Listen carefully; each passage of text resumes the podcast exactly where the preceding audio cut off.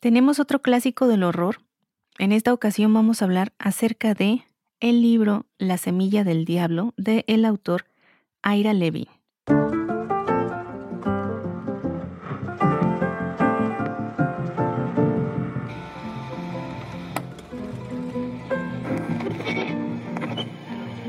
Andamos muy retos, Mixtega. Andamos viendo en estos libros eh, que ya están añejados, que ya tienen sus añitos. Estamos descubriendo cosas nuevas que nosotros no habíamos eh, leído ni visto anteriormente. Esta, esta mm, eh, saga de libros, porque también no solamente es uno, también cuenta con su versión cinematográfica. Y también eh, vamos por ahí a comentar acerca de la, adaptación de esta obra y sobre la historia de esta gran novela. Lo leí en muy poco tiempo, lo leí rápido porque en sí no es un libro muy grande, es un libro pequeño. Está interesante. Eh, eh, bueno, habíamos comentado Mixtega y yo que teníamos varios libros por ahí como opción para traer en este día, pero haciendo comparativas y haciendo críticas decidimos traer este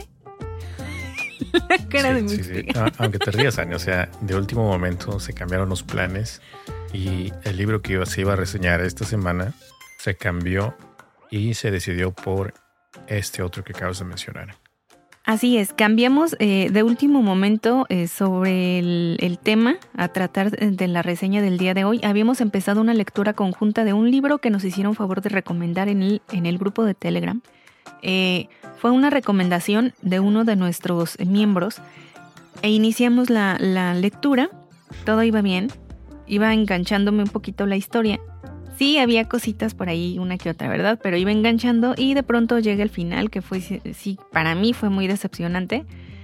Mixtega estaba escuchando el libro, pero él por otro lado no quiso detenerse. Yo, eh, por más que insistí, traté de detenerlo, pero él, él terminó con el libro bueno, honestamente hay que aclarar algo, Ani. Ajá. Antes de que inicies con la reseña, ¿no? Como ya dijiste, originalmente iba a ser el otro título. Los, los dos leímos el, el, mismo libro. Sí. Pero este nuevo título, solamente tú leíste el libro. A mí ya no me iba a dar tiempo porque yo estaba enganchado con la otra historia. Entonces decidí que mejor en esta ocasión iba a ver la película. Porque hay una película y serie también, ¿eh? Sí, era lo que me comentabas y poder de esa manera contrastar una historia y otra. ¿no? Exacto. Eso no significa, eso no quiere decir que no vaya a leer el libro. ¿eh? El libro ya lo, ya lo tengo. Sí, pero ya era, como bien dices, ya no alcanzabas, ya era poco tiempo. Eh, yo lo empiezo porque eh, conforme fui avanzando con el otro libro me fui dando cuenta de que no iba a ser muy viable para una reseña. Tampoco es que fuera totalmente malo, pero eh, como para una reseña así tal cual de, de, de octubre, no me gustaba tanto la idea. Entonces, como por prevención, inicio la lectura de este libro, eh, lo termino rápidamente, muy rápidamente, porque aparte lo estaba escuchando. Y eh, a mí me quedaron ganas de ver la película, todavía yo no, no cumplo con esa parte, pero sí me gustó. Y también, este, de seguir con la historia. O sea, yo ya inicié el segundo libro de, de esta saga ¿De cuál Bueno, creo que nada más son dos, de hecho. No he investigado muy bien, honestamente, pero estoy en el segundo espera, libro. Espera, ya me, ya me estás enredando. ¿De qué estás hablando? de este libro, de La Semilla del Diablo, hay un segundo libro, una segunda parte. ¿En serio? Ajá. Sí lo creo, sí lo creo que, que hay, por, por el final. precisamente. Entonces, como se queda en, en como en suspenso, me fui rápidamente, conseguí el siguiente libro y lo inicié este, hace un par de horas. Pero es muy poco lo que llevo avanzado de ese segundo libro. Nos fuimos otra vez con estos retros, con estos libros eh, ya de, de, algunos años, con estos libros que, que marcan un, un, como unos clásicos de la época y que no necesariamente tienen que dar miedo, sino que te causan esa tensión mientras estás leyendo y que no es necesario que no puedas dormir o que brinques en algún momento. ¿Te tensionas? ¿No puedes dormir? no lo sé, ya te, diré si me dan pesadillas. Pero eh, fíjate que el, el, libro sí mantuvo cierta tensión y me mantuvo capturada en, en, en, querer continuar la lectura y querer saber cómo iba, cómo iba a terminar la historia. En eso sí me causó un poco de tensión. Eh, pero tensión de la buena, o sea, me refiero a que sí me causó cierta adrenalina y de decir, quiero saber ya qué va a pasar, no quiero dejar de escucharlo. De hecho, lo pude haber terminado ayer en la noche, pero no me gusta, em, como que para, para cerrar el día no me gustan lecturas así, sino me gustan lecturas mucho más relajadas. Ahorita tengo el libro de 20.000 leguas de viaje submarino, que es como con el que me desestreso y con el que mm, este me... Ese yo creo que lo vas a terminar ya para el otro año. No, ya voy, llevo, llevo 90%, pero sí es lento, o sea, Ah, no, voy lento. Sí porque- llegas, sí llegas antes de, de fin de año. Probablemente sí, porque me ha, me ha costado bastante terminarlo, pero vaya que se disfruta bastante. O sea, es lento, sí, la lectura es lenta, yo la llevo lenta, pero la estoy disfrutando. Em, pero ya me desvié. Regresamos con la semilla del diablo. Sí, aquí- ya, ya andas por otro rumbo. Sí, pues. Y aquí no hay que preguntar, o sea, no hay, no hay ninguna pregunta que hacerte acerca de la semilla ni del diablo. Entonces, eh, vamos directamente a, la reseña. ¿Por qué? Porque siempre te pregunto si crees en demonios o si has este, visto cosas o algo. Te pregunto algo referente al libro, pero ahora no tengo nada que preguntarte.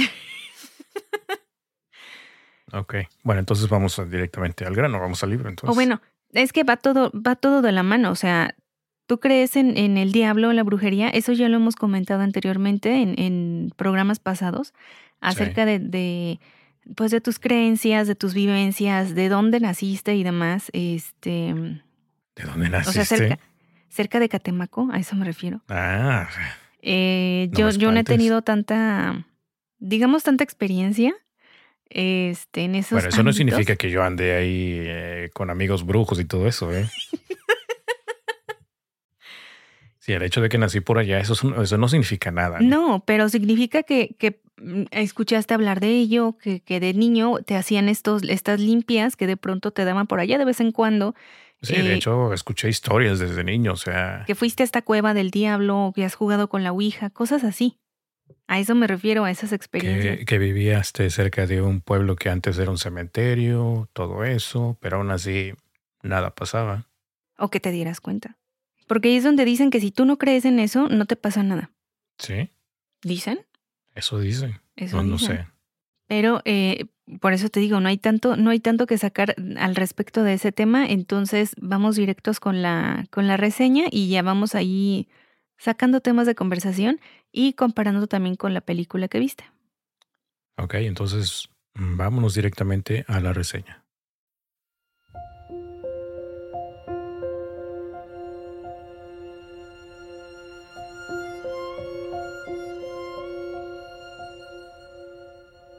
La semilla del diablo comienza con nuestra eh, pareja de protagonistas, Rosemary y Guy. Ellos están buscando un lugar en donde asentarse, un lugar para vivir. Nos vamos a situar en 1965. Ellos están buscando este eh, departamento o casa de sus sueños donde puedan formar una familia, que es lo que tanto desean. Rosemary eh, estaba recibiendo clases de escultura, era una mujer hermosa que era feliz en su matrimonio. Y por otro lado, Guy era eh, actor, actor de teatro, actor eh, por ahí de repente entraba en alguna que otra cosa de televisión y andaba buscando pues el trabajo de su vida, ¿no? Un trabajo importante que lo diera a conocer para llevarlo a la pantalla grande. Estaban sumamente enamorados, eran felices y habían encontrado ya una casa, un departamento que de hecho habían firmado ya el contrato, estaban muy felices cuando reciben la llamada telefónica de una señora que les dice que hay un piso, un, un sí, un, se desocupó un departamento en un edificio que ellos habían visto con anterioridad. La lista de espera era de años, ellos se habían este, inscrito nada más por no dejar, pero era... eh, básicamente era imposible que lograran tener un lugar ahí. Pero daba la casualidad que una de sus, eh, de sus viviendas había quedado desocupada porque la, propietaria, la dueña, había fallecido. Ya era una mujer mayor. El departamento había quedado libre y ahora lo estaban ofreciendo hacia esta familia de, eh, bueno, hacia esta, esta, hacia esta pareja de jóvenes. A ellos les viene valiendo queso el contrato que ya habían firmado, ya luego ven la forma en la que se libran del otro contrato y deciden aceptar este contrato en, en, en el edificio. Era un edificio antiguo, de colores un poco apagados, con gárgolas y demás en toda la estructura. Era antiguo, tenía su historia. Una vez que logran firmar los papeles y que ya digamos que tienen la llave en la mano, están felices, van y le cuentan a todo mundo, a sus amigos, conocidos, familia y demás, y uno de sus amigos, un escritor ya de edad llamado Hodge, les dice que por favor no se muden hacia ese lugar, que ese edificio es eh, como un imán de las tragedias, que han sucedido cosas muy obscuras en ese lugar y que para una pareja de jóvenes enamorados pues no sería muy viable que estuvieran en esta casa, muy eh, aconsejable. Las cosas que habían sucedido eran obscuras, era un edificio en donde comúnmente había gente que se suicidaba. Habían encontrado en, la, en el sótano, en, en la área de lavandería, a un bebé muerto envuelto en periódico. Además, también en este edificio habían vivido unas hermanas que fueron notorias dentro de las noticias de, este lugar porque eran caníbales mixtega. Entonces, em, cosas de ese tipo habían sucedido dentro de este edificio, un poco sórdidas y extrañas, y Hodge les dice que por favor lo tomen en cuenta antes de mudarse a ese lugar porque Hodge quería como si fuera una hija a, Rosemary, a Rose, vamos a llamarle Rose para no decir todo nombre, la quería como si fuera su hija y eh, estaba preocupado por ella. Pero pues ellos dicen, mira, es un lugar que tiene chimenea, tiene este, tres habitaciones o cuatro, tres habitaciones, cuatro armarios, tiene amplio espacio, muy buena iluminación, es increíble en una zona muy buena es lo mejor que podríamos haber hecho en nuestra vida. Y van y se empiezan a sentar en este lugar, empiezan a acoplarlo a sus eh, gustos, a cambiar colores y demás. Mientras tanto, les van explicando, aparte de que Rose pregunta, que la anterior propietaria no murió en la casa, no murió en ese edificio, sino que eh, un día, ya era una señora de edad, pero digamos que un día la encuentran y está en estado de coma, la llevan al hospital y nadie sabe determinar qué es lo que está sucediendo con ella. Esta mujer muere poco tiempo después y así es como queda desocupado el, departamento. Rose odiaba bajar a la lavandería porque le daba mucho miedo.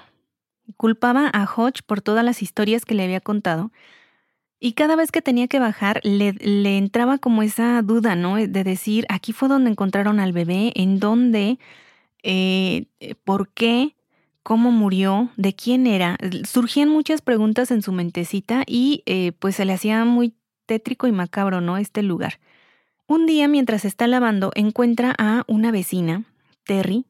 Empiezan ellas a platicar, las dos son jóvenes aproximadamente de la edad, y Terry le cuenta que ella está viviendo con la familia Castevet, que son una pareja de ancianos, vecinos, de hecho, de, de Rose y de Guy y que eh, pues prácticamente ellos le salvan la vida. Terry era una mujer que había caído en muchas adicciones, que no tenía dinero, no tenía familia, no tenía casa.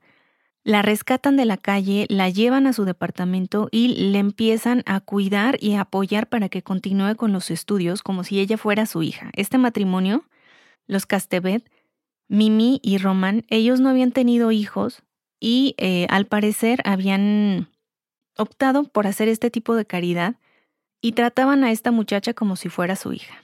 Ella les correspondía en lo que podía, hacía por ahí eh, mandados, quehaceres y estaba próxima a entrar a estudiar para terminar una carrera, lo que la tenía muy, muy, muy emocionada para poder continuar con su vida. De hecho, le dice Terry a, a Rose que Mimi le dio un, un colgante, un dije, que supuestamente traía la buena suerte. Este dije estaba hecho de, de plata y en la parte de adentro tenía como ciertas sustancias, ciertos aceites que olían bastante extraño, pero que supuestamente... Olía bien bonito. pues no, olía horrible, pero que atraía la buena suerte. Entonces ella lo traía y este, se lo mostró. Era un trabajo muy fino, el de la joyería, muy, muy trabajado, muy elaborado. Y estaba hermoso, digamos, pero el contenido sí era como que bastante desagradable. Al día siguiente, Rose y Guy regresan a su departamento, a su edificio, para encontrarse con que está rodeado de policías y descubrir que Terry eh, saltó por la ventana, desde el piso séptimo, es decir, se suicida. Había dejado una carta explicando las razones por las que decide terminar con su vida y agradeciendo al matrimonio Castevet por todo lo que habían hecho por ella. Al parecer, eh, Terry no había superado ciertas etapas de su vida, había dejado atrás los vicios, sí, pero seguía arrastrando con una depresión que iba y venía constantemente en su vida. Así que no lo resiste más, no lo tolera y decide eh, pues acabar con todo. Rose está muy sorprendida de lo que acaba de pasar porque con lo poco que conoció a Terry no, se imaginaba que fuera a tomar esta clase de decisión. Ellas habían quedado en salir juntas próximamente, en cenar algún día eh, de la semana y en acompañarse mutuamente a la lavandería para que ninguna de las dos tuviera que bajar sola. Ya que se escuchaban ruidos muy extraños en este lugar, eh, ruidos tétricos que no tenían explicación, se escuchaban eh, cosas que se recorrían y demás, y eso las perturbaba bastante. Después de esto empieza el matrimonio Castevet, o sea, es decir, Mimi y Román empiezan a tener una relación más cercana tanto con Guy como con Rose. Se invitan a cenar, empiezan a platicar, empiezan a comentar sus cosas. Aquí cabe aclarar que este matrimonio, los Castevet, ya eran señores de edad, ya tenían eh, sus 70 años cumplidos y estaban como deseosos de compartir su vida con alguien más, no de estar completamente solos. Así es que empiezan a, como a frecuentar cada vez más a esta eh, joven familia. Les preguntan que cuántos hijos van a tener, si van a tener hijos o no y demás. Rose les comenta que sí, que ella siempre ha tenido en sus planes tener tres hijos, o sea, lo tenía todo planeado. Tres hijos eh, con una diferencia de dos años cada uno, porque ella era de familia grande. Y en su familia, todos sus hermanos tenían también bastantes hijos. La familia de Rose era católica, ella también, ella misma era católica, pero se convirtió en la oveja negra de su familia porque su esposo era protestante. En pocas palabras, ella solamente se casa por el civil, nunca se casan por la iglesia, por la, creencia religiosa de Guy. Así es que eh, pues como que no estaba tan cercana a su familia como, como ella lo hubiera deseado. Sin embargo, se seguían comentando, se seguían escribiendo o llamando eh, por teléfono. Y Rose sí estaba muy interesada en quedarse subrayado en ella. Por otra parte, Guy seguía insistiendo en que aún no era el momento adecuado, que aún eran jóvenes, que quedaba más tiempo y sobre todo él quería em, enfocarse primero en su carrera y ya cuando estuviera asentado, cuando ya hubiera em, como que alcanzado un poco de notoriedad, ahora sí dedicarse a ampliar su familia. Rose lo entendía, lo habían hablado varias veces, pero aún así eh, ella no se contentaba tanto, Mix. Eh, andaba haciendo, queriendo hacer trampas, eh, seduciendo a Guy en días peligrosos.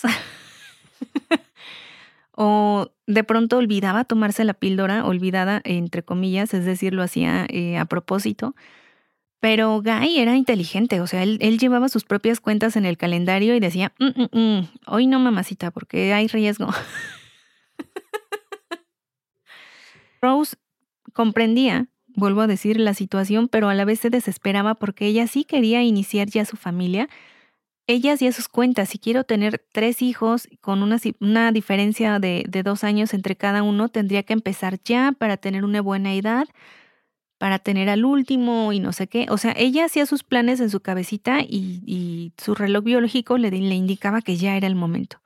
Cada vez era más frecuente que Guy, su esposo, se fuera a visitar a los Castevet porque Roman le había comentado que su papá era eh, no me acuerdo, era algo, tenía algo que ver actores famosos y de experiencias que habían pasado porque Romana había viajado a través del mundo por cuanto lugar ustedes se imaginen y eh, como que también esa parte afectiva y paternal de mm, que le había hecho falta a Guy la estaba supliendo Román. Entonces, platicaban eh, continuamente y siempre estaba este Guy en la casa de Román o Román acompañando a la familia, Román y Mimi acompañando a la familia de, de Guy.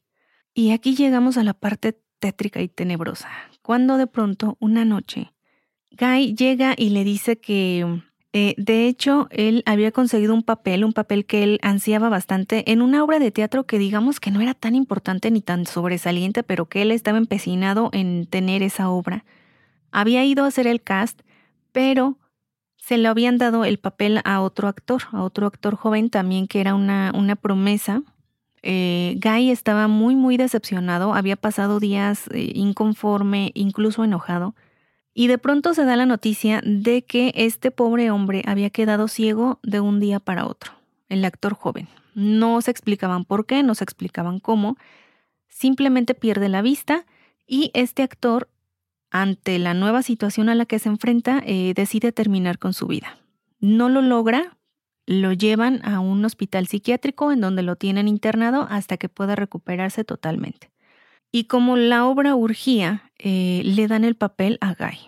Él está eh, triste por la situación en que se obtuvo el papel, pero muy contento porque siente que es una plataforma en donde por fin lo pueden ver los grandes productores, los grandes directores, y que puede ser el inicio de una de sus de, su carrera ya grande, ya ya eh, famosa, bien lo que él tanto deseaba. Y está tan emocionado que le dice a Rose, hoy es cuando. O sea, estoy listo, vamos a tener un bebé.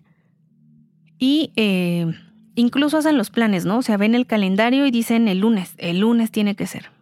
Hacen, arman, planifican su cena romántica en casa y demás. Pero llega la Mimi, la vecina. Les va a llevar un postre, un mousse de chocolate que ella misma preparó, un postre especial ellos eh, cenan, ellos se comen su postrecito, ella está sumamente feliz y emocionada porque ya quiere quedarse embarazada, pero se empieza a sentir muy mal, empieza a, sentirse mareada, a sentirse indispuesta. Em, su esposo la lleva al cuarto porque sí la ve como que se le subieron las, las cubas, se le subieron las copas que estuvo tomando y ella se queda dormida en el cuarto medio que está soñando, medio que tiene una pesadilla. Ella escucha voces, eh, diferentes voces en su alrededor, siente que la empiezan a desvestir, que la, la amarran a lo que parece ser su cama, siente manos en su cuerpo y alcanza a entrever a sus vecinos, no solamente los Castebet, sino otros vecinos más del edificio, que al parecer están teniendo por ahí su aventurilla eh, en comuna y que al parecer Román, el vecino de al lado, le está escribiendo algo en el cuerpo, le está trazando ciertos símbolos o signos en el cuerpo.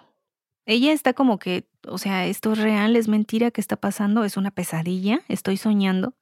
Y de pronto le aparece el esposo y empiezan a tener relaciones.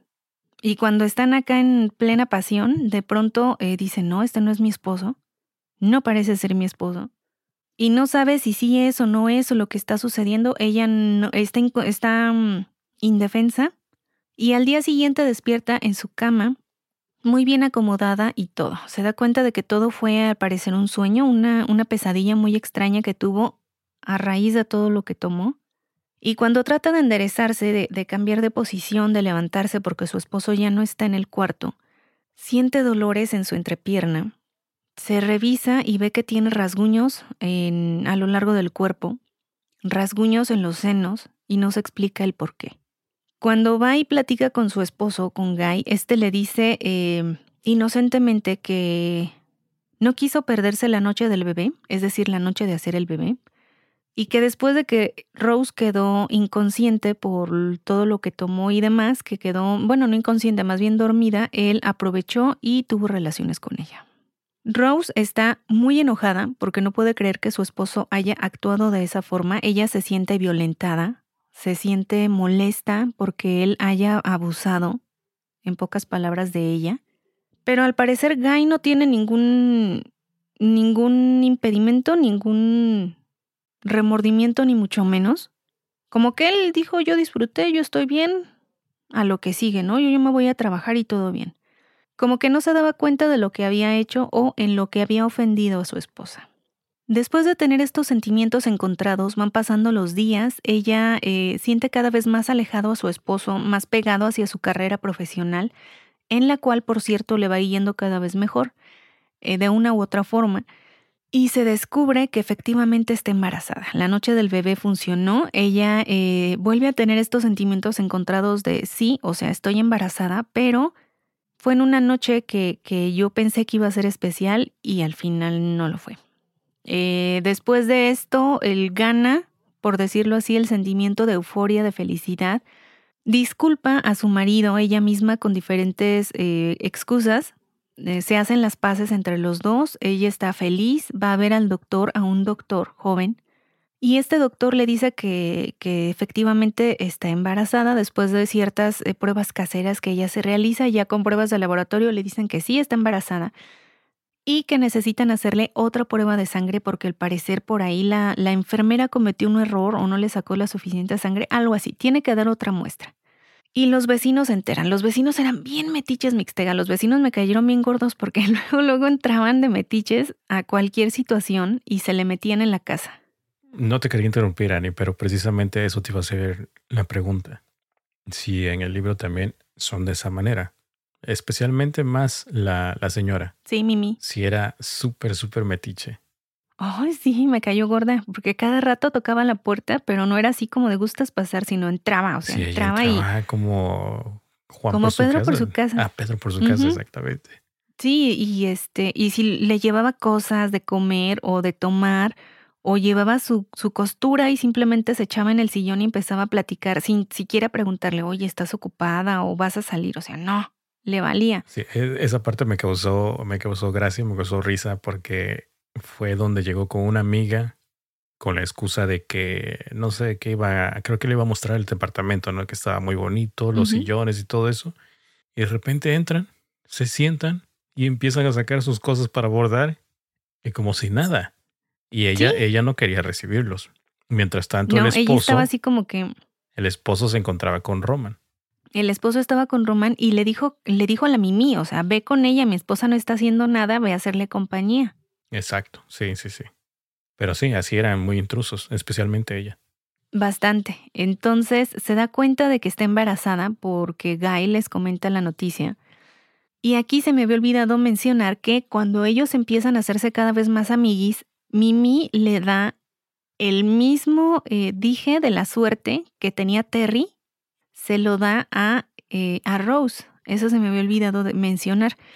Rose no le dice que ella lo había visto en cuello de Terry, no le dice que, que habían hablado acerca de ese amuleto de la suerte, simplemente lo acepta y lo guarda. Guy le dice que entonces para qué lo aceptó, que mínimo lo use cuando está en presencia de Mimi para que se dé cuenta de que sí lo está usando, ¿no? Eh, ella no se acostumbra al olor, es sumamente apestoso el, dije, el amuleto, y eh, no lo quiere traer, pero termina por aceptarlo y acostumbrarse, ¿no? Entonces lo traía puesto.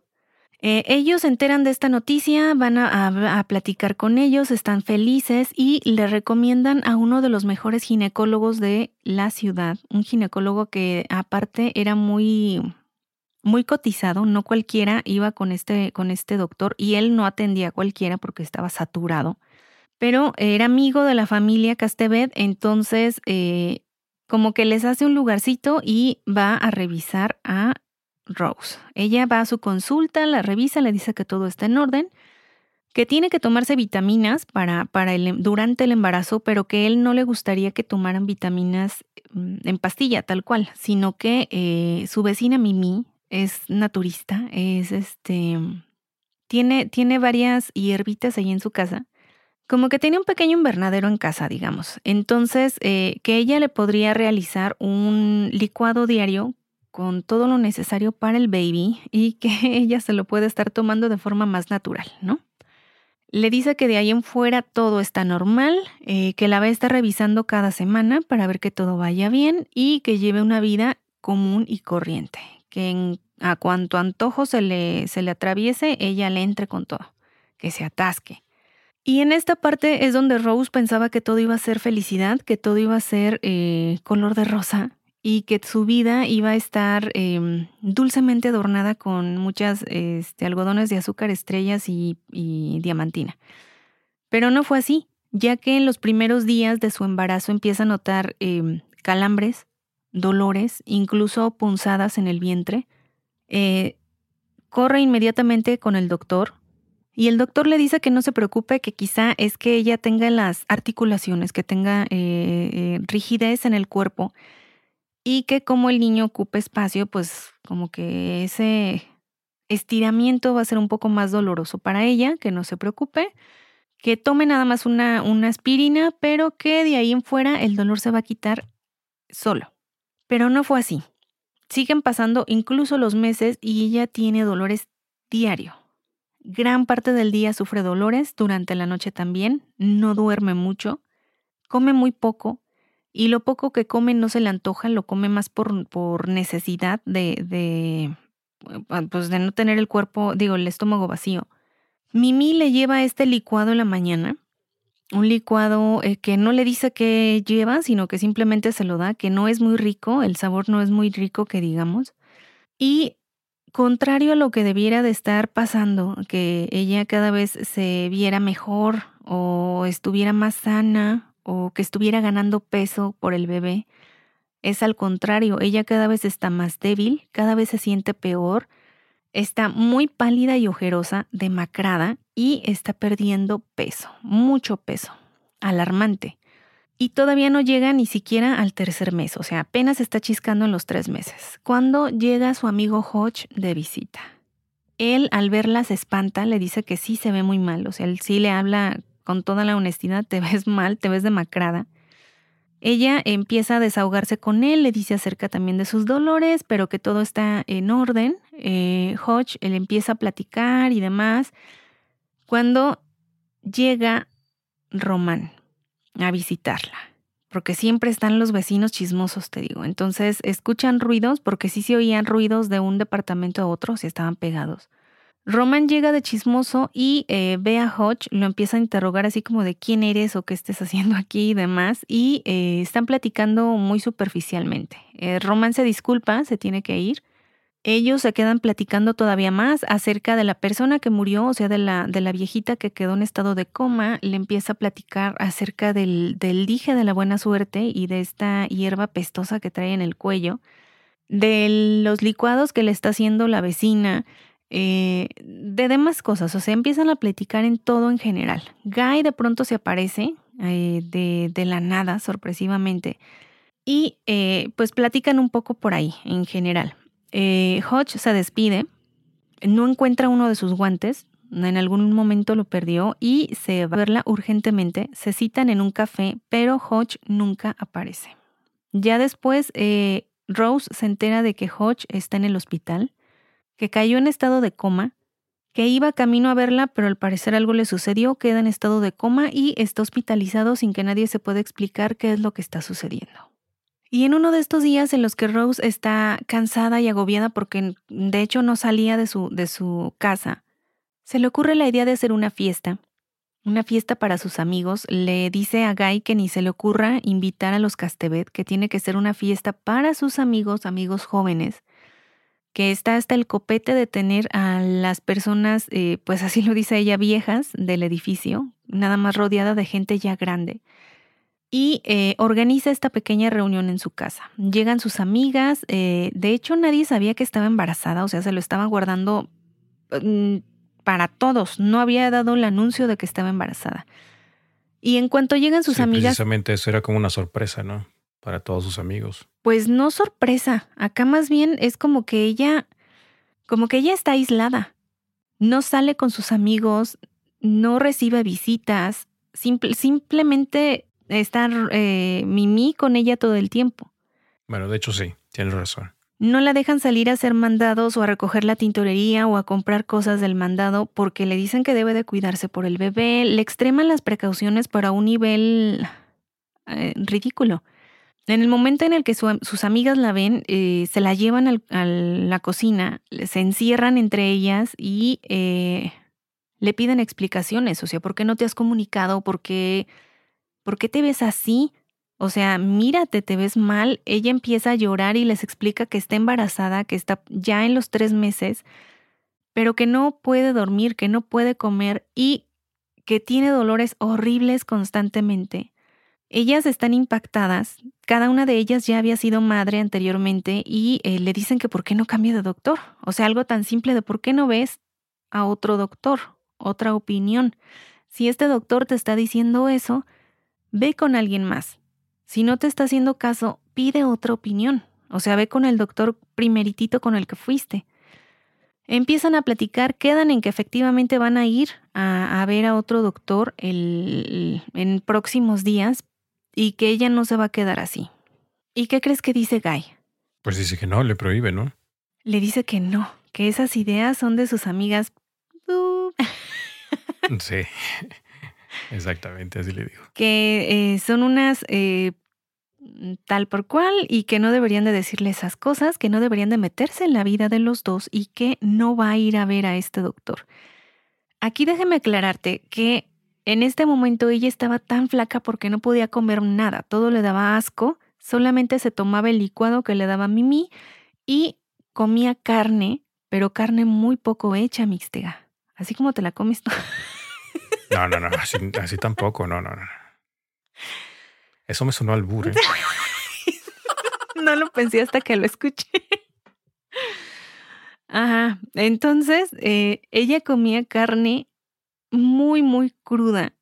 Tanto que hay una ocasión en la que toma un corazón, un corazón, pero no me acuerdo de qué animalito, y se lo empieza a comer casi, casi que así directo. Entonces, eh, ella está comiendo cuando de pronto voltea y se ve en un reflejo, ella misma, y se da asco, ve que le está escurriendo líquido y un poco de sangre en la boca y en la mano. Eh, sangre, sí. Tira esto a la basura y va y vomita. Dice, o sea, ¿en qué me estoy convirtiendo? ¿Por qué, ¿Por qué estoy haciendo esto? ¿Por qué tengo ganas de comer carne cada vez más cruda? No es normal. El doctor le dice que hay mujeres que comen cosas muy extrañas durante el embarazo y una vez más le dice, si se te antoja, dátelo, come. Y em, entonces, cuando cada, ella. Cada vez que ella tenía alguna duda, si cada vez que ella tenía alguna duda así, le preguntaba al doctor y el doctor trataba de tranquilizarle como si nada pasara. Sí, y le dice mientras eso. ella sufría. Ella, el, el, mismo doctor le dice, cada embarazo es diferente, no te vayas a comparar con uno con otro, no leas nada acerca de los embarazos porque te puedes como sugestionar. Y no le hagas caso a tus amigas porque de seguro tus amigas te van a dar consejos. No hagas caso a nadie, solamente a mí. Entonces. Hasta le prohibió leer libros. Sí, todo. Y su esposo acataba todas las órdenes. Entonces él llegaba y le quitaba las cosas, le quitaba los libros, le quitaba. O sea, era, era. Se estaba convirtiendo en, no sé, un poco posesivo, extraño. Entonces, cuando ella le dice que va a ir a ver a otro doctor, él le dice que no. Se lo prohíbe directamente. No, no vas a ir por las estupideces de tus amigas vas a seguir viendo al doctor que te recomendaron los Castevet porque es el mejor de la ciudad y porque es el que ha llevado todo tu embarazo. Ella se revela, le dice que eh, tiene que ir al doctor. ella ya está muy frustrada, le dice, voy a ir con otro doctor y si tú no me quieres dar el dinero, lo voy a pagar yo sola. En ese momento rompe a llorar, está muy, muy irascible, tiene mucho coraje y, oh sorpresa, el dolor desaparece. Con ese coraje tan fuerte, desaparece el dolor. Y ella eh, llora de alivio porque ya no aguantaba los dolores. A partir de entonces, de que el dolor disminuye, ella puede comer de nuevo, ella puede dormir de nuevo, que era lo que tanta falta le estaba haciendo. Y empieza por fin a recuperar su salud, su peso, su vitalidad y, y sobre todo la, el peso que requería. O sea, eh, ya tiene la piel normal, se le quitan las ojeras, empieza a ganar peso y a desarrollarse ahora sí su pancita de bebé. Sí, pero imagínate todo lo que tuvo que pasar. O sea, fueron demasiadas cosas. Bastante. Pero ya finalmente, ahora sí ya. Y otra vez se queda bien con su marido, ¿no? Como que todo va bien, no pasa nada. Van pasando los meses, Guy cada vez está más eh, metido en su trabajo. Eh, casi no conviven mucho entre ellos dos, em, como que ella lo siente cada vez más alejado no se interesa tanto en el bebé. Cada vez que ella le dice, mira, se está moviendo y le pone la mano en la panza, él así como de... Sí, sí, sí, sí, sí. Como de no, por favor, no quiero sentirlo. Em, pero ella lo atribuye todo a sus nervios de papá primerizo, a que tiene mucho trabajo, que está muy estresado, que está agobiado y demás. Siempre lo anda disculpando. Y ella habla constantemente con su bebé, le empieza a decir que le va a poner este o tal nombre, empieza a comprar cosas, empieza a decorar el cuarto del bebé, a, ponerlo un color neutro, porque recordemos en la época en la que están, no era tan seguro que, les dieran este, el, sexo adecuado del bebé.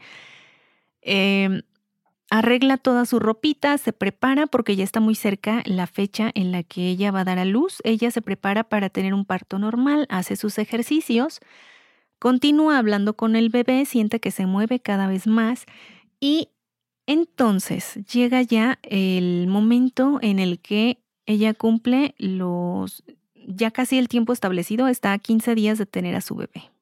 Cuando Hodge muere. Recordemos que él había quedado en estado de coma todo este tiempo, todos estos meses, había quedado en el hospital eh, prácticamente solo. Y en todo ese tiempo, Rose nunca lo fue a visitar. Ella tenía la idea de ir a visitarlo, pero de pronto, em, cuando su embarazo fue a mejor, ella tuvo como miedo, aversión a ir a este lugar, a acercarse a personas enfermas y lo, postergó, lo dejó para después, para después, hasta que ella eh, pues con mucho remordimiento ella lo olvida, hasta que le dan la noticia de que por fin ha fallecido. Cuando va al funeral, eh, se encuentra a una, a una mujer que le da un libro porque Hodge recupera la conciencia en el último momento de su vida. entre palabras entrecortadas se da a entender, les dice que le envíen el libro que está en su casa a Rose, que lo lea y que eh, como que lo estudie, ¿no? Que lo revise bien. Ella recibe el libro, este libro se llama Todos ellos son brujos, todos ellos brujos se llamaba el libro. Así que lo empieza a leer, ella no entiende por qué Hodge le, le da este libro, pero de todos modos lo lee. Eh, Guy aparece así como muy suspicaz, le dice que qué está leyendo y por qué está leyendo eso, que no debería de alterarse, que el bebé y bla, bla, bla. Una cosita nada más. Este, la señora esta que le entrega el, el libro le dice que el título es un anagrama. Exactamente, le dice que hay una, un anagrama. Y esta misma señora fue la que le marcó por teléfono para dejarle saber sobre... No, fue, fue en esa ocasión cuando Rosemary habló a, le habló a Hodge de, sobre la cita, de por qué no, no se habían este, encontrado, ¿no? Y contestó esta misma señora. Sí, era, era muy allegada a Hodge también. Le dice precisamente que hay un anagrama en este libro. Eh, y que al parecer Hodge lo leyó y le dejó ciertas notas o, pasajes en este libro. Ella lo empieza a leer, se da cuenta de que habla de distintos brujos, podría decirse famosos, de sus historias y demás. Y, oh sorpresa, en uno de estos, eh, de estas historias, aparece que estos brujos hacen cierta pócima con unas hierbas, con unos hongos de hecho, y que eh, mediante estos hongos pueden producir ciertas como consecuencias en las personas, o sea, los envenenan prácticamente. También describía rituales acerca de que estos brujos podían, digamos, hacerle ciertos trabajos a sus enemigos o a personas específicas. Y entre estos rituales requerían que tuvieran un objeto personal de la víctima un objeto que fuera de ellos. También descubre que en, en una de estas historias aparece el nombre de Stephen Marcato, que fue uno de los grandes brujos de cierta época. Y ella recuerda este, esta parte donde le dice del anagrama y demás. Se le mete toda esta idea en la cabeza, no suelta el libro, lo lee una y otra vez, le da miles de vueltas y entre estas páginas ve que en esa parte de, este brujo Steve aparece la foto de Steve junto con su familia. Al parecer, el, el, niño, el hijo de Steve, es una persona que se le hace muy conocida a Rose. Bastante, bastante conocida. Y que no es nada más ni nada menos que Román, su vecino.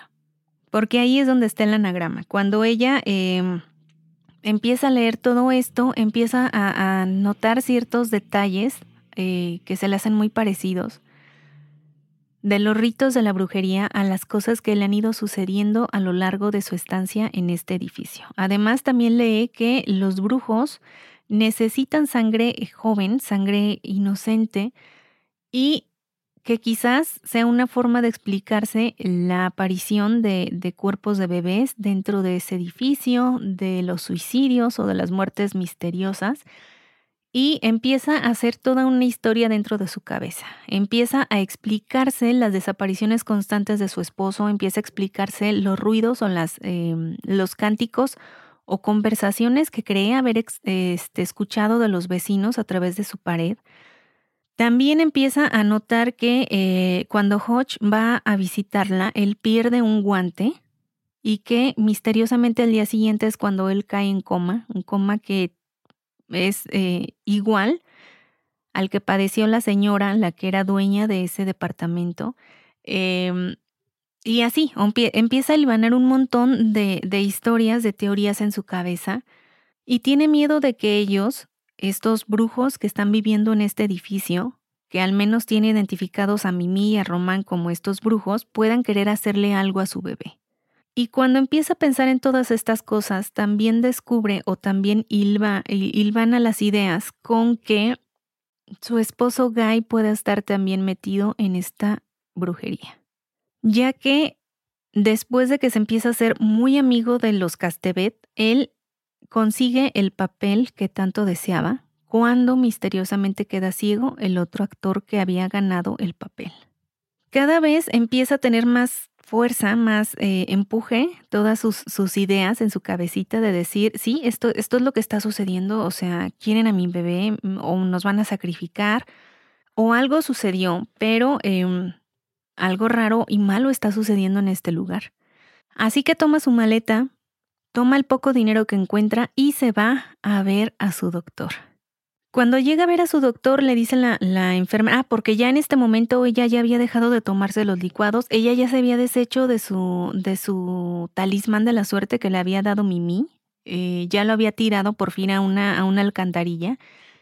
Y cuando llega a esta consulta, le dice la, la el asistente del, del doctor, le dice que como que qué bien huele, ¿no? O sea, huele muy bien tu colonia, tu perfume. Y le dice eso, qué bueno que ya no hueles a lo que olías antes, porque antes tenías un olor muy específico y déjame decirte con todo respeto que no era muy bueno. Como que olías mal, manita. y le dice que este que de todos modos ella ya estaba acostumbrada porque el doctor a veces también olía de una forma muy particular, muy específica a ese tipo como de hierbitas raras y que también tenía un amuleto como el que ella llevaba. Y ahí es cuando Rose entiende por fin que el doctor es parte de toda esa maquinación, de, todo, de todos esos brujos, de todas esas eh, eh, teorías y, y conspiraciones que tiene en la cabeza. Así es que toma su maleta, toma sus pocos dineros que trae y se va inmediatamente de la consulta para tratar de buscar ayuda no se le ocurre más que ir con su, con su doctor, con su primer doctor, el ginecólogo primeritito con el que había ido. Y en cuanto llega le empieza a contar todo lo que sabe, todo lo que ella entiende, le empieza a decir que desconfía de su esposo, que hay un, un aquelarre de brujos que anda detrás de ella y, su y de su bebé, que algo le quieren hacer, que ella está muy espantada, que necesita ayuda y que necesita que él atienda su parto en un hospital diferente y que no admita visitas. Él le dice que, que, mm, pues que no entiende toda la historia, pero que la va a proteger. Le dice que se quede tranquila, que ya casi está en parto, que se quede quietecita mientras él va a arreglar todo para que la metan en este hospital. Él se va, ella se queda muy tranquila pensando que por fin Andy, porque ya parece entonces, ella ya ha decidido que su hijo se va a llamar Andy, Andrés, Andrew, y él le habla constantemente, le dice que ya van a estar bien, que van a estar este, a salvo y que no va a suceder nada, porque ella ya tenía la plena, el pleno convencimiento de que iba a ser niño. Pero de todos modos decía o Susana o Andrew. Y en esas está, está descansando plácidamente cuando de pronto se abre la puerta y entra su marido y el doctor, eh, su primer, bueno, el, doctor este que también estaba dentro de la brujería. El ginecólogo obviamente no le creyó nada, la, la vio como que estaba medio cucu, como que se le habían ido las cabras y este, se contacta con su marido eh, para tratar de mantenerla lo más tranquila posible. Ella está llorando, no sabe qué hacer, nadie le cree, nadie le ayuda y eh, pues se la llevan. En una desesperación por querer salvar la vida de su hijo y la suya propia. Yo creo que hasta aquí dejamos la historia, la dejamos en que estos, eh, estos hombres se la llevan. Este, su marido, en lugar de decirle o de, o de tranquilizarla, la empieza a regañar, está muy molesto con ella. Le, le empieza a decir que eh, cómo pudo haber hecho eso, que debe de tranquilizarse, que no sé qué, y están peleándose cuando ella entra en labor de parto. Sin dudar ni un momento más, el doctor la anestesia y ella pierde el conocimiento, quedando así indefenso su bebé. Ani, pues hasta el momento te he estado escuchando muy atento y fíjate que todo lo que has estado contando es tal cual la película. Una vez más, una vez más, como la vez pasada, la, la novela, bueno, más bien la película está muy, muy bien adaptada. Todo lo que estás comentando, todo eso sucede. Tal vez algunos cambios por ahí, Mínimo. igualmente para sintetizar, pero la mayor parte, todo, todo, está tal cual. Lo que me causaba tensión o lo que me causaba como desesperación era darme cuenta de que, de, o sea, pues, de toda la trama que estaba alrededor de esta Rose y de que ella misma no se Bueno, daba más bien- cuenta. Más bien lo sola que estaba Rosemary. Pero ella sola se aísla porque dejó de hablar con sus amigos, dejó de hablar con su familia, dejó de salir. Hacía caso a toda indicación que le daban tanto la vecina entrometida Bueno, como sí. el esposo y el doctor. O sea, estaba controlada totalmente por ellos. Estaba. em, eh, era muy Sí, pasiva. porque ella lo, ella lo permitió. Sí, precisamente ella lo permite. Y ya hasta Y que se da cuenta de o sea- todo, ya es cuando empieza a tener miedo. Sí, pero ponte a pensar, estamos en la época de 1960, ¿no? Ya para este momento, cuando no van a es ser lo el mismo, niño, no es igual. es 1966. Bueno, en los 60. Es que el año es importante, Mixteja. Por eso, bueno, sí, pero es que imagínate, o sea, si ella quería pedir auxilio, mandar un WhatsApp o algo así, pues no, imposible. No, pues no, claro que no. Algo Ah, instantáneo, algo rápido. porque de hecho también se había quedado sin no teléfono. Hasta eso, le aísla el teléfono, o sea, se lo quita. Todo era controlado y como bien dices, ella se dejaba. Entonces era, era desesperación por parte de ya ponte las pilas y, y defiéndete ahora antes de que sea demasiado tarde. Y también el hecho de que ella no viera antes cómo estaba en verdad su matrimonio, cómo estaba construido y de que, de que estaba confiando en las personas equivocadas. Más bien eso. Estaba confiando en las personas equivocadas. Y ya veremos qué es lo que sucede en, en este momento. Ella ya, pues imagínate, en labor de parto, eh, temiendo por la vida de su hijo, por la suya propia, por lo que puedan hacerle o para qué lo quieran, para qué tipo de rituales lo quieran. em, por lo que parece Completamente sola. sola, porque su esposo no va a hacer nada por ella. Eh, ahora que se da cuenta que precisamente el esposo también está inmiscuido en todas estas cosas, para alguna, por alguna razón, que ya después por ahí aparecen las razones, este, pero sí está, es, eh, me daba, me daba esa curiosidad de terminar y ver cómo, cómo iba, porque cada vez iba quedando sin menos opciones. Ella va buscando ayuda porque se da cuenta de que su esposo ya no es de confianza, se da cuenta de que él mismo está dentro de toda esta eh, brujería, de este grupo de brujos, y busca ayuda con su doctor, es lo primero que se le ocurre. Y cuando se da cuenta de que él también forma parte de todo esto, busca ayuda con otro doctor. Y este otro doctor la, la traiciona, o sea, se le van cerrando las oportunidades y se queda atrapada, no sabe en quién más confiar. Ya en este momento sí trata de comunicarse con su hermano, pero no le contesta. Trata de comunicarse con sus amigos, pero han salido de fiesta ese día. O sea, todo falla para que reciba ayuda. ¿Damos spoiler, Mixtega, o lo dejamos hasta ahí? ¿Qué te pasa si voy a leer el libro? No, no des spoiler. Pero ya viste la película. Sí, ya vi. No. Ah, sí, sí, sí, ya vi la película. Pero quiero, tengo curiosidad, tengo curiosidad cómo está la novela. Si está bien escrita y todo, ¿no? Bueno, doy un mini spoiler, ¿qué te parece? Sí, sí, ya échatelo. ya todo resignado. Pues de pronto, Rose abre los ojos, empieza a recuperar la conciencia poco a poco, ve que sigue en su habitación, en su cuarto, y a un lado de su cama está su esposo, sosteniéndola de la mano, y le dan la noticia de que tuvo un niño. No la alcanzaron a llevar al hospital porque ella ya estaba muy adelantada en el trabajo de parto. La atienden ahí mismo, pero hubo complicaciones de último momento que desafortunadamente le, le cuesta la vida al bebé. Vamos a dejarlo hasta ahí, en que em, le dicen que su bebé está muerto, ella está destrozada y ya cuando consigue, digamos, ese estado de calma de decir, bueno, ya hice lo que pude, pero de todos modos perdí a mi hijo, empieza a dudar de sus propias teorías, empieza a dudar de si realmente estaba en lo cierto con la teoría de los brujos o si solo había tenido como un, un colapso nervioso. Hasta ahí lo dejamos. Después de terminar esta novela, yo inicio la, la, como les comentaba, la lectura del segundo libro. El segundo libro está dedicado a Mia Farrow, que me cuentas que es la actriz. Fíjate que yo no, yo no, yo no, yo no la conocía. Como, como actriz yo no había visto creo que películas de ella. Y este e, era muy guapa. La verdad, muy guapa en esa época.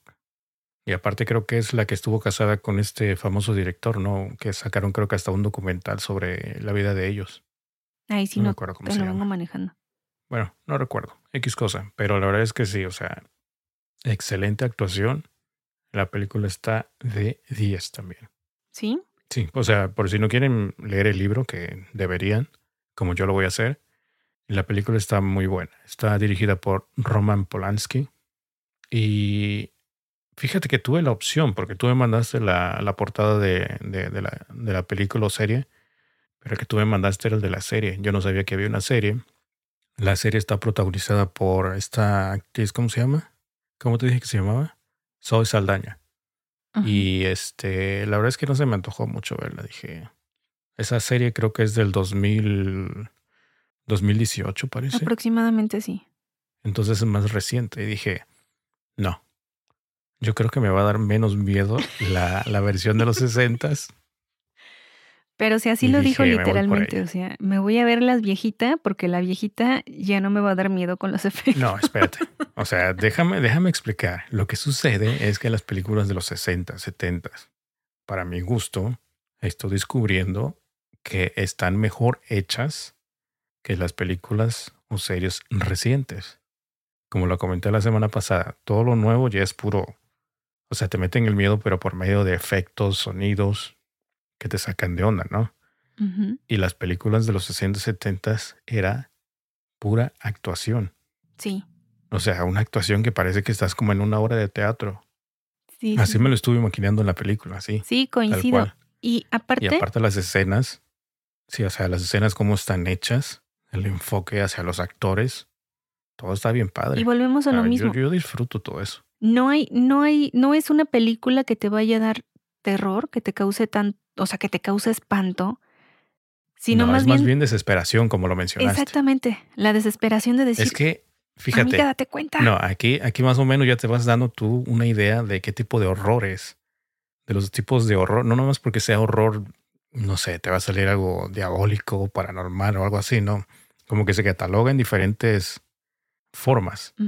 En este caso aquí, el horror es por medio de la desesperación, la impotencia de no poder hacer algo al respecto, ¿no?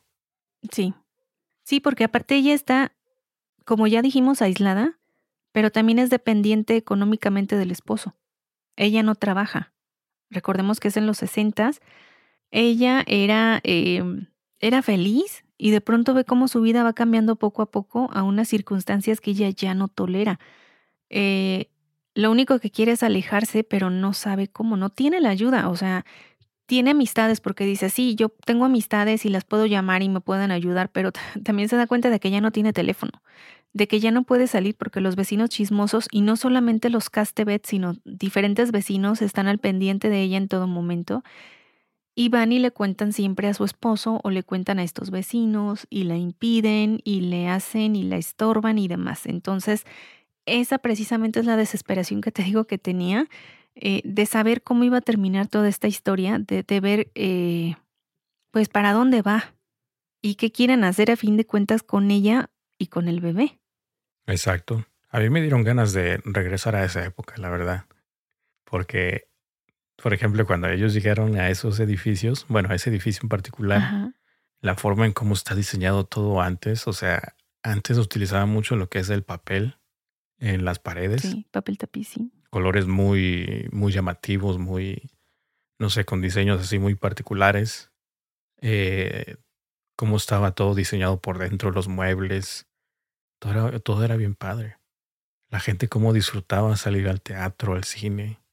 Y no que ahorita, no, ahorita, se me toca ver una película, vámonos a Netflix, ¿no? Sin salir. Sí, era diferente, era diferente en la cultura y demás. Ahí me entró nostalgia. Ah, la nostalgia del pasado. Sí, Annie. Y estar atrapado en un edificio medio malévolo. Fíjate que una cosa curiosa es de que ya te dije que el, el- el director es Roman Polanski. Él estaba muy, muy metido en esta, en esta película. Pero algo curioso sucedió después. Tiempo después, no sé si conozcas que a ella, ah, perdón, a su esposa fue asesinada por este, esta secta de Charles Manson. Sí. Con su esposa embarazada. ya. Entonces eso fue bastante extraño, ¿no? Sí. Para esa época también. Sí, sí, sí, dicen que fue horrible y, o sea, pues la escena que fue muy macabra. Pero sí, sí, también. Y también el tema, el tema de la película está algo perturbadora también. Bastante. Y hay varias cositas que sí te pones a pensar dentro de, sobre todo También la pasividad de esta mucho- mujer. O sea, la violencia. Se comenta mucho el, el desnudo que hizo Mia Farrow, porque para esa época fue muy controversial. ¿Hizo un desnudo Sí. cuando le dieron violín? Aparte y también cuando, pues cuando estaban tratando de hacer el chamaco, Mm, entonces ahí aparecen escenas también. O sea que la película no es apta para, menores. para pequeños, para menores. Ahí en esa parte de cuando están haciendo el chamaco me dio risa porque ella, ella está así como que, on toy, ¿qué me está pasando? Pero de pronto entre caricias y demás como que empieza a caer de, uy. y de pronto me dio risa porque dice, momento, como que desconoce, ¿no? O sea, como que en plena pasión dice, como que este no es mi esposo. Sí, sí. Como sí. que él no Y es poco a poco así. empieza a descubrir cosas raras también de los vecinos. Ajá, y de lo que pasó en realidad esa noche, pero me da risa porque, o sea, lo- bueno, me dio risa la forma en, lo que lo en la que lo dice el libro, o sea, dice así como que estas proporciones no corresponden al esposo, como que el esposo era, era más petit y como que dice, ah, caray, ¿cómo? O sea, ¿por qué? ¿Cómo creció? Exacto, sí. Pero sí, Pero en fin, o sea, ahí está la reseña. Cualquiera de las dos cosas las pueden disfrutar, ya sea película o, en este caso, la novela. que ya son referentes del horror y esperamos que esta eh, recomendación les haya gustado, que también se animan a, leer este tipo de, libros. Eh, por ahí estuvieron mandando también mensaje acerca de, de los libros anteriores. Hay quienes quieren saber el, spoiler total de Siete Esqueletos Decapitados. Hay quienes estuvieron comentando acerca del Exorcista, que es de sus películas favoritas, que les gustó mucho, eh, que les gustaron los efectos que pusiste. Cuando hablamos al revés, ahí me dio también este, como que dices, ay, ay, Yanni, qué diabólica. Te que yo oyes". ya me estoy arrepintiendo, ¿eh? Fíjate que debería yo comprar la, la película del exorcista y esta película también de Rosemary. Especialmente estas dos. Sí, ya me estoy volviendo fan del terror. Yo voy a ver esta película, la tengo pendiente y eh, también quiero ver la serie, quiero verla como las diferencias y, y las adaptaciones, a ver qué tal están. A lo mejor, a lo mejor la serie sí capta lo que viene siendo la, la, la primera y la segunda novela. A lo mejor, no lo sé. Porque por lo poco que pude ver, creo que solamente hay dos episodios, entonces no sé si cada episodio es un libro y el segundo episodio es el otro libro. Nada más déjame decirte que el final, el final no me gustó tanto. O sea, Ah, no sé, no te puedo mencionar porque no he leído el libro, pero ya viste la película. pero no sé si es igual o no. Bueno, ahorita me dices. Eh, el caso es que Nah, así no tiene chiste. El caso es que me hubiera gustado otro final, no que sea un final malo, pero me hubiera gustado a mí en lo personal otro final.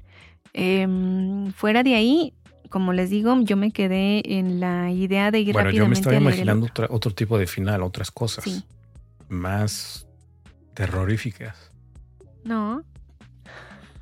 Yo sí. Bueno, no, entonces eh, ahorita que terminemos hablamos rápidamente de, de tu final, para no darte spoiler del libro, pero este, em, para ver si terminan igual. Ok. Bien, pues sería todo por este episodio, ¿no? Sería todo y eh, no se pierdan la semana que viene el la última reseña de esta eh, Spooky Season de octubre de miedo. Y eh, no quiere decir que ya no vamos a hablar ninguno más de miedo, sino que digamos que es como el cierre de la temporada especial. Esperamos más recomendaciones de ustedes. a veces nos dan recomendaciones y no las traemos a reseña, pero no quiere decir que no nos hayan gustado, sino que tenemos ya como, como establecidos cuáles van a ser las reseñas siguientes. Este, tengan paciencia también para los que luego nos recomiendan y dicen, es que no has leído el que yo te recomendé.